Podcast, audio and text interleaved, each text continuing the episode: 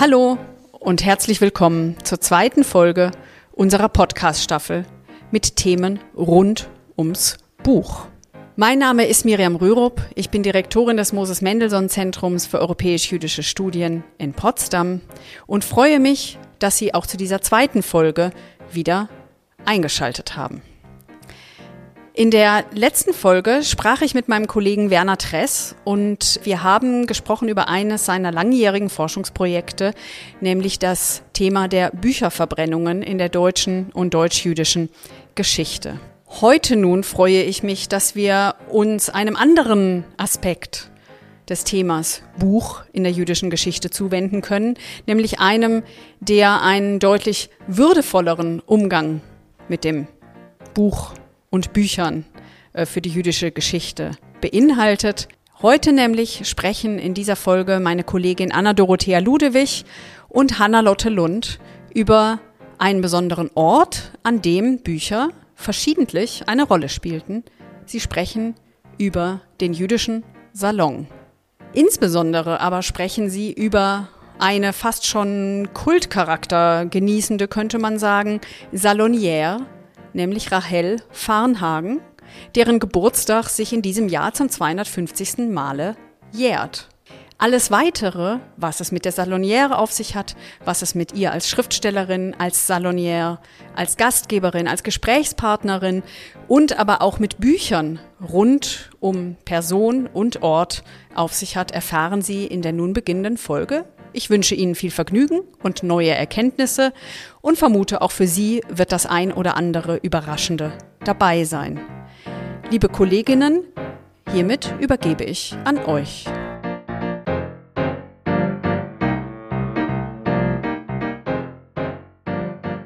Ja, ich begrüße Sie herzlich äh, zur neuen Folge über Rahl Levin van Hagen.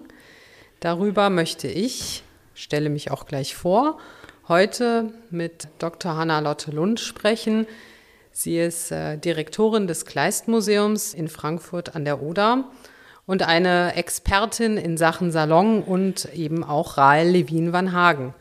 Mein Name ist äh, Anna-Dorothea Ludewig. Ich bin Literaturwissenschaftlerin und Mitarbeiterin am Moses Mendelssohn Zentrum und ich freue mich sehr auf das folgende Gespräch. Hallo, Hanna Lotte. Hallo und herzlichen Dank für die Einladung in diese wunderbare Dachstube. Ja, wir befinden uns ja im Dachgeschoss des Moses Mendelssohn Zentrums und haben damit auch ein authentisches Dachstubengefühl, was ja auch für Rahl Levin van Hagen und ihren Kreis nicht ganz ohne Bedeutung war. Dazu später mehr. Ich möchte noch kurz hinweisen auf die zentrale Publikation meiner Gesprächspartnerin zu diesem Thema. Sie hat äh, promoviert. Äh, wir haben auch im selben Graduiertenkolleg, Macom, Ort und Orte im Judentum, haben wir gemeinsam promoviert und ihr Thema war der Berliner jüdische Salon um 1800, Emanzipation in der Debatte. Und damit sind wir eigentlich auch gleich beim Thema.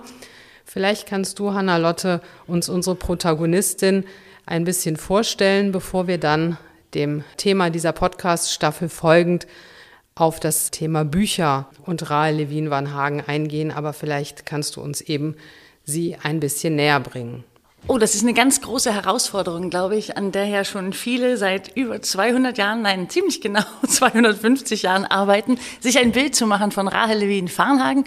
Ich darf sagen, ich habe mich damals schon immer, als wir hier genau an diesem Ort in der Dachstube über sie debattiert hatten, ich die Freude hatte, sie vorzustellen, ähm, über diese Doppelung gefreut. In Dachstube ist ein Ort, in dem sie gewirkt hat, aber auch einer äh, aus und zu dem sich ganz viele Legenden gebildet haben bis heute. Und zwischen diesen realen Orten und den Topoi der Forschung muss man sich vielleicht versuchen, ein Bild zu machen. Das weißt du ja am allerbesten, was so die Legenden über die schönen Jüdinnen betrifft und eben auch die klugen Jüdinnen. Also, ich versuche es in aller Kürze, was wahrscheinlich viele auch schon wissen, aber für ihr Leben prägend war. Rahel Levin Farnhagen wurde 1771 in Berlin geboren als Tochter eines jüdischen Kaufmanns und einer sehr klugen Frau, einer sehr geschäftstüchtigen auch. Soweit so gut die Fakten.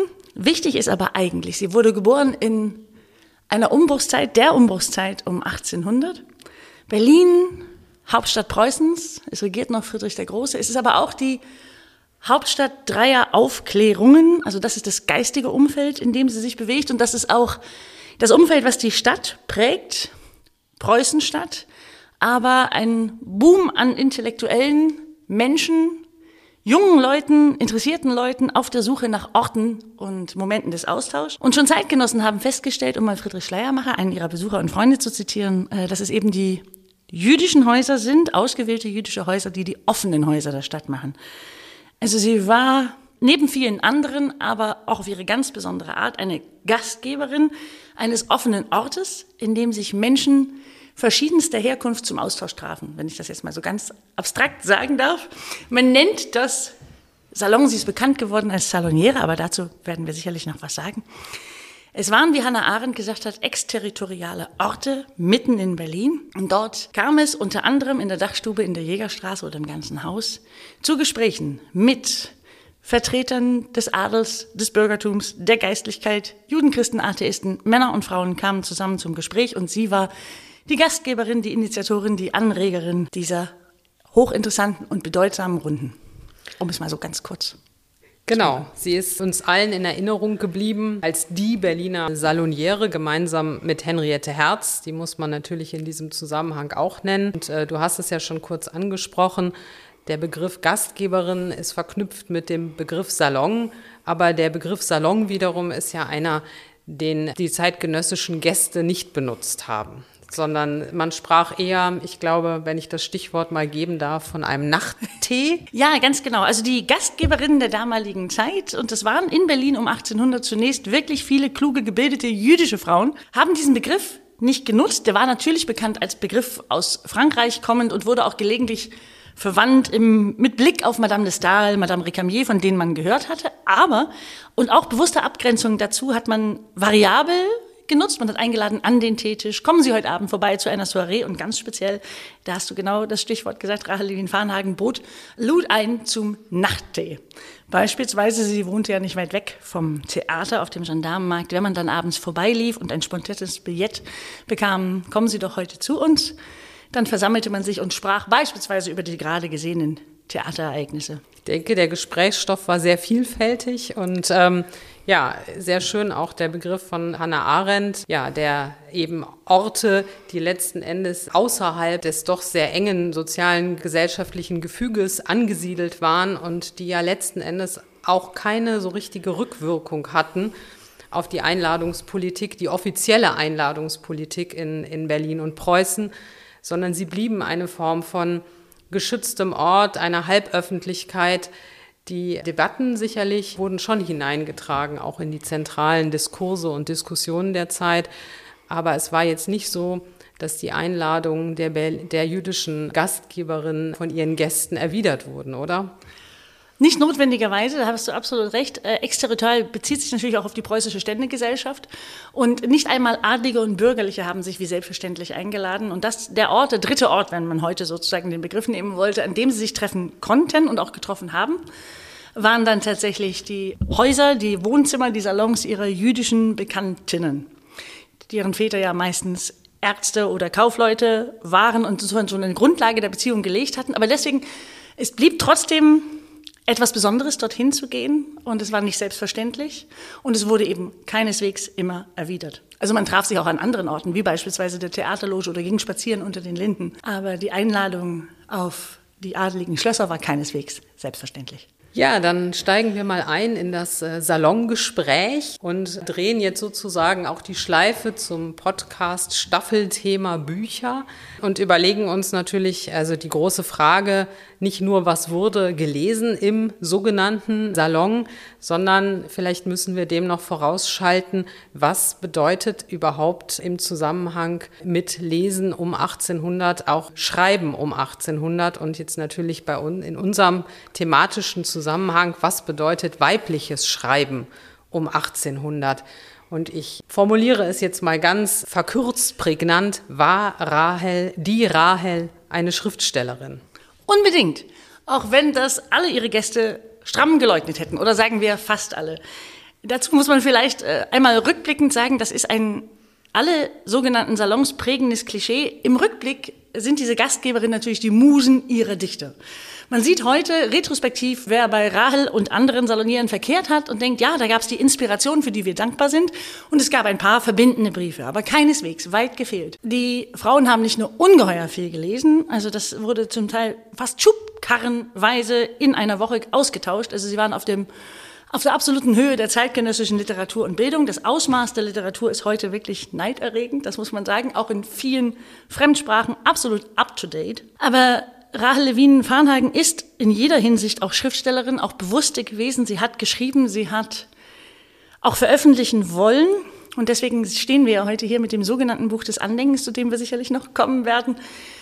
Muss sich also lösen von dem Wunschbild, das retrospektiv an diese Orte herangetragen wurde. Sie waren weitaus mehr als Anregerin, sie waren intensiv beteiligt und das auch mit dem Stift, mit der Feder. Mit der Feder, genau. Also sie waren mit Kopf und Feder wirklich mitten im zeitgenössischen Diskurs und haben ihn auch geprägt. Dennoch ist es ja so, wie du auch geschildert hast, Sie sind in Erinnerung geblieben als Gastgeberinnen und Musen, was natürlich auch sehr viel mit dem Geschlechterbild zu tun hat. Und auch, darüber würde ich jetzt auch gerne noch sprechen, mit dem Werkbegriff. Was bedeutet das, ein literarisches Övre hinterlassen zu haben? Das ist es ja, was ihnen auch letzten Endes abgesprochen worden ist und was auch in der Form nicht so rezipiert worden ist. Wir werden noch auf das berühmte Buch des Andenkens zu sprechen kommen, aber vielleicht können wir uns einfach mal davon abstrahierend eine Weile noch auch Gedanken machen, genau, was bedeutet das, ein literarisches Werk hinterlassen zu haben? Und muss es immer der große Roman sein? Muss es ein geschlossener Dramenzyklus sein? Muss es ein lyrisches Werk sein? Denn äh, so wirkt es ja, wenn man die Literaturgeschichte retrospektiv betrachtet, die ja eben auch sehr stark, das äh, wundert uns natürlich nicht, männlich geprägt ist. Absolut. Und äh, was ein Werk ist, ist natürlich dann auch eine Definitionsmacht. Das muss man sagen. Zum einen ist ganz viel, auch was die jüdischen Salonfrauen und die jüdischen Frauen um diese Zeit und Frauen um 1800 generell betrifft, vergessen worden. Es gibt noch viele wiederzudruckende, wiederzuentdeckende Werke, auch aus diesen Kreisen. Auch äh, tatsächlich gibt es von anderen Salonfrauen auch Dramen, die man heute einfach vergessen hat oder die nicht mit überliefert wurden, um es so zu sagen. Und im Falle Rahel Levin Farnhagen sind ihre bevorzugten Gattungen, in denen sie Großartiges geleistet hat, der Brief, philosophische Texte, Tagebücher, Aphorismen. Also lauter Gattungen, die, wenn man so will, dem Gesprochenen nahe sind und deswegen oft auch als minderes Werk deklassiert wurden. Und als solches dann auch lange nicht anerkannt wurden. Bei ihr kommt noch hinzu, dass die Menschen vielfach gedacht haben, sie wolle gar nicht überliefert werden, weil sie so eine große Künstlerin des Gesprächs gewesen sei. Das stimmt aber nicht. Ja, das ist, glaube ich, auch eigentlich ein spannendes Stichwort, weil es gibt ja auch sehr viele Texte von ihr, sehr viel Textmaterial von ihr, in dem wir auch lesen können. Das unterscheidet sie ja auch sehr stark von Henriette Herz, von der wir ja aus verschiedenen Gründen sehr wenig persönliche, also sie hat sozusagen, ihre Stimme ist uns verloren gegangen. Das kann man von Rahl Levin Van Hagen wirklich nicht sagen. Aber wie gesagt, ich versuche das noch ein bisschen äh, aufzuschieben, das große Buch des Andenkens und würde noch mal eine kleine Schleife zurückdrehen zur Salonlektüre. Und natürlich darf hier das Stichwort und der große Name Goethe nicht fehlen. Goethe wurde ja definitiv sehr viel rezipiert im Salon. Und es gibt ja auch dazu viele ja, Anekdoten und Geschichten, weil Goethe natürlich damals nicht das war, was er heute ist. Er war zweifellos schon ein sehr anerkannter Schriftsteller, aber dennoch war er wirklich ja Avantgarde und äh, wurde eben in den Salons gelesen und diskutiert. Und das, äh, glaube ich, ist auch, gerät immer wieder in Vergessenheit. Rahe Levin van Hagen hat auch, wenn man das so nennen möchte, zu Goethe publiziert. Es gab 1812 eine Veröffentlichung von Briefpassagen im äh, Morgenblatt für gebildete Stände zum Wilhelm Meister. Also insofern kann man auch sagen, aus heutiger Perspektive, sie war eine Goethe-Expertin. Das war sie und das war sie schon seit den späten, also spätestens seit den 1790er Jahren. Lange schon vor dieser Veröffentlichung hat sie sich mit seinem Werk mehrfach aus, in vielfacher Hinsicht auseinandergesetzt. Sie hat zum Beispiel als eine der ersten subskribiert für die Horen, für dieses Zeitschriftenprojekt der Klassik. Heute sagen wir Klassik. Damals waren es, wie du zu Recht gesagt hast, Avantgarde-Autoren. Die waren top aktuell. Sie waren hoch umstritten, gerade in Berlin der Aufklärung. Es gibt ja die berühmte Geschichte, dass das Buch Goethes ähm, im Salon Herz aus dem Fenster flog. Und auch bei Rahel war es so, dass wenn sie hörte, irgendjemand lacht die Aufklärung aus und betet aber Goethe an, er sich ihr empfahl. Sie hat also ihn bewusst ähm, im Salon verbreitet, sie hat ihn subskribiert, sie hat ihn gelesen. Es gab andere Salonfrauen, die auch Post direkt von Goethe bekamen mit der Bitte, sozusagen sich mit ihm weiter zu beschäftigen oder die ein oder andere Aufmerksamkeit. Also er hat dafür gesorgt, dass er in diesen Kreisen gelesen wurde. Und sie haben direkt oder indirekt mit ihm auch dazu kommuniziert. Rahel hat, wenn man genau liest, in vielen Briefen Rezensionen seiner Werke, umfängliche und brillante Geistesblitze auch verborgen. Sie hat sich also Zeit ihres Lebens mit ihm auseinandergesetzt. Er war auch immer auf ihrem Nachttisch und ja sozusagen wirklich für sie auch sehr inhaltlich bedeutsam. Und 1812, als es dann zu dieser Publikation kommt, über Goethe heißt sie ja auch, ist es eine bewusste, auch von ihr mitgesteuerte Auswahl gewesen, die ihm dann auch zugetragen wurde. Also man hat dann auch über die Veröffentlichung mit ihm kommuniziert. Er hat es auch gelesen und sich sehr gefreut auf seine unnachahmliche Art, aber er hat sich über die Seele, die ihm da entgegenschlug, durchaus gefreut. Also Rahel für die Goethe-Rezeption auch eine prägende Gestalt für die zeitgenössische Goethe-Rezeption in erster Linie. Aber interessant ist ja auch, dass sie mit Goethe auch in Kontakt getreten ist. Also Goethe hat auch Rahel gelesen, könnte man sagen. Allerdings wurde ihm das nicht äh, sozusagen direkt von der Jägerstraße nach Weimar zugestellt, sondern es gab den Umweg, glaube ich, über seine Schwiegertochter Ottilie. Ganz genau. Und der schreibt er dann eben auch. Was du mir da wunder, ein wunderbares Erzeugnis sozusagen dargebracht hast, habe ich mit großem Interesse wahrgenommen. Er hat es dann erst neben sein Bett gelegt und sich doch immer wieder damit auseinandergesetzt. Das ist also eine, auch eine ganz poetische Rückantwortsgeschichte. Spannend ist noch, dass Rahel Levin Farnhagen nie direkt hat versucht, mit Goethe in Kontakt zu kommen, weil sie gesagt hat, sie hätte ihm nichts zu sagen. Also sie wüsste nicht, was sie diesem großen Mann sagen könne, hat es dann aber doch indirekt versucht und ist auch über Umwege des Salons und Kontakte scheinbar zufällig 1795 ihm in Karlsbad über den Weg gelaufen. Eine Begegnung, die in die Geschichte eingegangen ist, weil Goethe hinterher auch gesagt hat, sie wäre wirklich eine schöne Seele. Ja, Rahel, die schöne Seele, die Belesene, die Rezensentin, die geistreiche Gesprächspartnerin. Was wurde denn noch gelesen im Salon? Weil es wird doch immer sehr stark auch auf diese Goethe-Lektüren verkürzt. Aber da war ja noch mehr Avantgarde in dieser Zeit. Ja, absolut. Und von den Namen, die man heute äh, kennt, es war wie gesagt alles zeitgenössisch. Und wir wissen ja auch nicht, was von dem, was wir heute lesen, noch überliefert wird. Also man deckt ganz viel, ist da wieder zu entdecken, was die Geister beschäftigt hat. Von den Namen, die man heute kennt, ist es unter anderem später noch Friedrich Schlegel. Also heute sagt man, Klassik und Romantik ging denn das? Aber es ging. Man hat sich mit den Zeitströmungen intensiv auseinandergesetzt. Friedrich Schlegels Roman beispielsweise Lucinde wurde in den Salonkreisen abgeschrieben, diskutiert, korrigiert. Und Rahel Levin Farnhagen hat ihn sehr darin bestätigt, ähm, mit welchem Titel und welchem Namen und er das auch veröffentlichen soll. Da gab es also ganz konkrete literaturstrategische Beratungen auch. Ja, ein äh, spannender Diskursraum, den wir uns da vergegenwärtigen jetzt zum 250. Geburtstag der Rahel.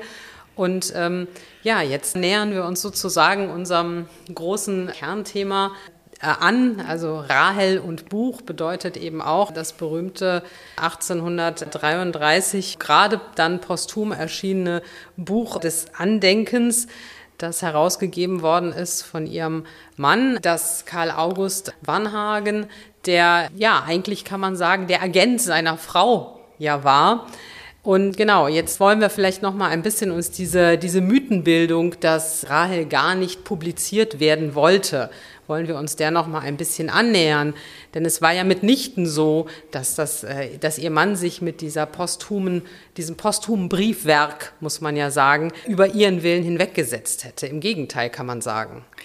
Genau, und diese Legende, dass er gegen ihren Willen veröffentlicht hat, ist ja eine aus dem 18. und 19. Jahrhundert bekannte Schicklichkeitsformel, eine schicklichkeitsschützende Formel in der Annahme, dass Frauen das nicht dürfen. Sie hat famously gesagt, ich will noch leben, leben wenn man es liest. Also das war durchaus ihre Intention. Der Folge nach 1812 erscheinen ja noch mehrere solche Zusammenstellungen. Die letzte 1829 aus den Denkblättern einer Berlinerin, da haben die Zeitgenossen schon gewusst, wer es ist. Und sie hat vor allem, und das äh, gibt ja wunderbare Zitate und Belege, immer schon gewusst, dass sie veröffentlicht werden will. Sie hat bereits ihrer allerersten Jugendfreundin, ich darf das mal vorlesen, ein Wunschbefehl mit auf den Weg gegeben. Das ist um 1800, also schon zur Hochzeit ihres sogenannten Salons. Adieu und sterbe ich, suche alle meine Briefe, durch List etwa, von allen meinen Freunden und Bekannten zu bekommen. Und ordne sie mit Brinkmann. Es wird eine Originalgeschichte und poetisch. Sie hat also von vornherein gewusst, dass ihr ganzes Leben in ihren Briefen ist und hat die wirklich gesammelt und aufgehoben und veröffentlichen wollen.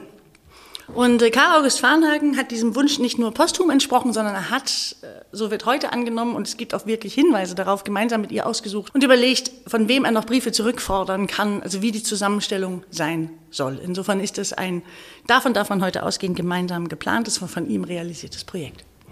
Ja, ein Projekt, ein Werk und auch eine sehr selbstbewusste Rahel, damals noch Levin, die das ja auch dann sehr deutlich annonciert, dass, dass hier nicht nur Briefe im Sinne einer Mitteilung geschrieben werden, sondern dass sie in diesen Briefen eben auch einen großen Teil von sich selbst und ähm, auch ihrem, ja, ihren Diskursen, ihren Überlegungen, ihren Anekdoten sieht, den sie eben auch in den nächsten Generationen gelesen wissen möchte. Und ja, das ist natürlich äh, wirklich auch ein sehr, wie ich schon gesagt habe, selbstbewusstes Statement und auch eine sehr realistische Selbsteinschätzung, die ich ja sehr spannend finde, auch gerade für diese Zeit natürlich. Jetzt äh, ist natürlich auch interessant, die Rolle ihres Mannes nochmal dabei zu betrachten. Der 14 Jahre jüngere Ehemann, der, ja, wie ich schon sagte, sich als Agent äh, seiner Frau gesehen hat, der sich verpflichtet gesehen hat, ihr Werk zu idieren. Zunächst ja eben in dieser bereits angesprochenen 1833er Ausgabe, die ja als Privatdruck zunächst erschienen ist, bei Dunker und Humblot in Berlin als dreibändige Ausgabe über den Buchhandel dann sozusagen auch zu beziehen war. Also das, es wurde sozusagen von der, von der Halböffentlichkeit in die Öffentlichkeit gestellt. Aber damit ist ja die Editionsgeschichte dieses Werkes noch nicht zu Ende. Nein, ganz und gar nicht. Es war tatsächlich ein, ein Buch mit Geschichte. Wir sollten vielleicht noch einmal für alle, die es noch nicht in der Hand gehabt haben und denen wir das dringend empfehlen möchten, sagen, es heißt Rahel, Punkt, ein Buch des Andenkens. Und der Name ist in vielfacher Hinsicht bezeichnend, denn es enthält nur, in Anführungsstrichen, jetzt wirklich, äh, ihre Briefe. Es ist eine Zusammenstellung ihrer Briefe an verschiedene Freunde, plus Tagebuchnotizen, Auszüge und ein paar Erinnerungen Karl August Farnhagens. Das heißt, wie du so schön gesagt hast, wir haben ihre Stimme überliefert. Zunächst in dieser einbändigen Version, dann erweitert auf drei Bände und Karl August Farnhagen hatte dieses Bewusstsein auch für das Besondere der Zeit und natürlich seiner Frau und hatte geplant, weitere Editionen umfänglichere und weniger zensierte, denn er hatte auch damals mit der Zensur zu kämpfen, sollte man nicht unterschätzen, immer wieder vorzulegen, sich also der Authentizität, der, dem Originalton, wenn man so will, immer weiter zu nähern. In Krakau, wo ja heute der gesamte oder fast der gesamte Nachlass liegt, liegt also eine sogenannte dritte Ausgabe, an der man erkennen kann, an die Ränder geschrieben und eingelegt, was alles gekürzt wurde und was er nach dem Tode der Betroffenen wirklich hätte gerne veröffentlichen wollen. Also er wollte wirklich ihre Stimme im bestmöglichen, in der bestmöglichen Variante an die Öffentlichkeit bringen. Das ist dann leider nichts mehr geworden. Aber heute liegt es da und wurde ja jetzt von Barbara Hahn auch ediert. Also er hat sich praktisch als Herausgeber in der Rolle gesehen, zunächst auch die Privatsphäre der noch lebenden beteiligten Personen zu schützen also es waren jetzt keine Zensureingriffe in dem Sinne. Also er hat nicht versucht, wie viele andere auch sein, diesem Werk seinen Stempel aufzudrücken, sondern es war eine Rücksichtnahme auf die noch lebenden Gesprächspartnerinnen und Gesprächspartner seiner Frau. Und der Plan war dann eben, es immer weiter wieder dem Original anzunähern, wenn denn auch die beteiligten Personen ja, verstorben sind. Und das äh, ist das, was Barbara Hahn sozusagen jetzt ja zu Ende geführt hat. Und auch in einer sehr schönen Ausgabe ist dieses Buch des Andenkens ja nun auch schon einige Jahre erhältlich. Ja, dann drehen wir vielleicht äh, oder wenden wir unseren Blick sozusagen in die Zukunft und fragen, oder ich frage dich ganz konkret, wie ist die Rezeptionsgeschichte dieses Buches einzuschätzen? Natürlich nicht mit der schönen Barbara Hahn-Ausgabe, die wir heute haben, sondern ja, wie war es nach ihrem Tod? Wie wurde, wie wurde auf dieses Buch reagiert? Das ist eine hochspannende Frage, weil es unheimlich viel erzählt, auch zur Rezeption, wie du schon sagtest, weiblichen Schreibens durch die zwei Jahrhunderte und ganz besonders dann natürlich weiblich-jüdischen Schreibens und am Ende etwas auch damit zu tun hat mit der Überlieferungsgeschichte dieser Briefe. Zunächst kann man sagen, das Buch wurde relativ schnell ein Bestseller. Es wurde schon 1834 beispielsweise äh, nach Österreich dort geschickt und also publiziert im Kaiserreich. Da saß die Zensur dann drüber, hatte nicht so viel zu meckern, aber es gab immerhin etwas. Also es wurde von vornherein international dann auch ähm, gelesen. Und es hatte einen ganz besonders großen Effekt auf nachlebende Autorinnen. Berühmt ist das Zitat von Fanny Lewald, jetzt in meinen Worten, die gesagt hat, alles, was ich erlebt habe, hatte Rahel schon gesagt. Also die dieses Grunderlebnis, dass eine Frau ihr Erleben in Schriftform bringt, hat nachfolgende Autorinnen ganz herausragend beeinflusst und auch zum selberschreiben und selber veröffentlicht, selber veröffentlichen inspiriert. Insofern hat es einen ganz großen Effekt auf nachlebende Autorinnen gehabt. Es gibt dann auch tatsächlich, vermute ich, wegen der Art der Veröffentlichung und des immer hochgehaltenen Gestus, sie wollte das ja gar nicht, ganz viele Nachauflagen der Rahel-Briefe. Wobei ihr zugute kam, dass sie Goethe so früh verstanden und lebenslang wirklich hochgehalten hat, denn das hing ihr auch nach. Also eine Frau, die Goethe versteht, darf man auch wieder abdrucken. Also auch das ist ihr im Nachhinein sozusagen zum Vorteil geworden. Und dann gibt es natürlich die abenteuerliche Geschichte der verlorenen, geglaubten Sammlung Farnhagen, die jetzt in, seit 40 Jahren ja in Krakau quasi wieder aufgetaucht ist oder deren Vorhandensein wieder bekannt ist. Jetzt gibt es dieses großartige Nachfolgeprojekt, das auch die einzelnen Korrespondenten, ähm, also das Dialogische veröffentlicht wird. Ich denke, das wird nochmal den Werkcharakter sehr ändern weil dann tatsächlich der Fokus auf Brief, Dialog und das Brief ein Werk sein kann und ein Lebenswerk sein kann, hoffentlich nochmal neu entdeckt wird. Ja, das ist, glaube ich, was, was wir in den letzten Jahren wirklich zunehmend beobachten können. Denn es ist nicht so, dass man sagen kann, ja, das ist praktisch schon seit der Mitte des 19. Jahrhunderts ist die Wahrnehmung so, dass da ein großes Werk hinterlassen wurde. Im Gegenteil, also davon wegzukommen, die Briefe nur als Quelle zu, zu sehen und zu rezipieren, sondern daraus eben auch tatsächlich das Ganze als literarisches Werk anzuerkennen, das ist eben etwas, was ja eigentlich erst in jüngerer Zeit zunehmend geschieht.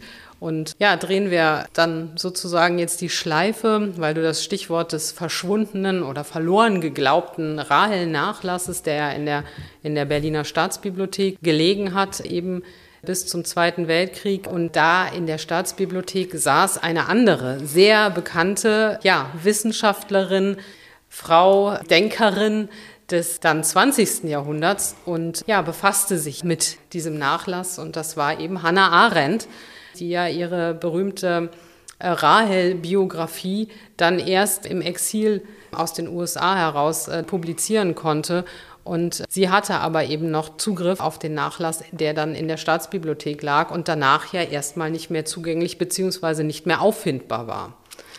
Genau, weshalb dann Hannah Arendts Text auch mit vielen ungedruckten Zitaten äh, prägend war für die Rahel-Rezeption lange. Sie hat unter anderem Karl August Farnhagen allerdings sehr lange übel genommen, dass er vielfach in den Briefen beispielsweise den Begriff die Jüdin Fränkel zu die Fränkel gekürzt hat. Also da gibt's auch einen großen Hannah Arendt Blick auf Karl August Farnhagen, den man heute in einigen Punkten revidieren würde der aber aus der Zeit heraus sehr verständlich ist. Und sicherlich hat sie recht, dass seine Eingriffe die Rezeption mitgeprägt haben. Also das ist nochmal ein schärfender Blick. Aber heute könnte man es rekonstruieren und vielleicht erleben wir noch eine ganz andere Welle der Rezeption. Ja, du hast mir vorhin nochmal auch im Buch des Andenkens eine sehr schöne äh, Seite gezeigt, also in der aktuellen Ausgabe von Barbara Hahn, wo man eben auch sehen kann, wie die Kürzungen erfolgt sind, die Karl August Varnhagen vorgenommen hat und wie er eben auch diese Textpassagen an den Rand notiert hat, die dann eben, wenn die Zeit gekommen ist, wieder eingefügt werden sollten. Genau, und das ist sicherlich der Blick, den wir dann heute auch darauf haben können da wir ja auch wieder Zugang haben zum Nachlass selbst. Und ja, ich bin auf jeden Fall sehr, sehr gespannt, was da noch zutage gefördert wird und was für Ausgaben auch noch entstehen werden. Ja, vielleicht können wir ein bisschen auch abschließend uns Gedanken machen über Rahel heute, in Berlin vor allen Dingen. Denn sie war ja wirklich eine wenn ich vielleicht, ja, die, die große Preußin, die große Berlinerin, wohnhaft, wie wir ja schon gesagt haben, in der Jägerstraße, direkt am Gendarmenmarkt. Ist das das, was heute sozusagen auch erinnerungskulturell übrig ist von ihr? Also diese Adresse? Oder gibt es noch andere Orte in Berlin, die wir aufsuchen können, um auf Rahels Spuren zu wandeln? Was eine wunderbare Frage ist, weil es genau auf diese problematische Erinnerungskultur der einer, also der Verklärung auf der einen Seite zielt und das Fortschreiben von Legenden, eben der berühmten Dachstube. Und äh, dann müsste man heutzutage sozusagen vor der Jägerstraße 54 stehen, wo eine wunderbare Gedenktafel ist mit dem Porträt von Tieg, also schon tatsächlich aus Lebzeiten und einer klugen Formulierung daneben.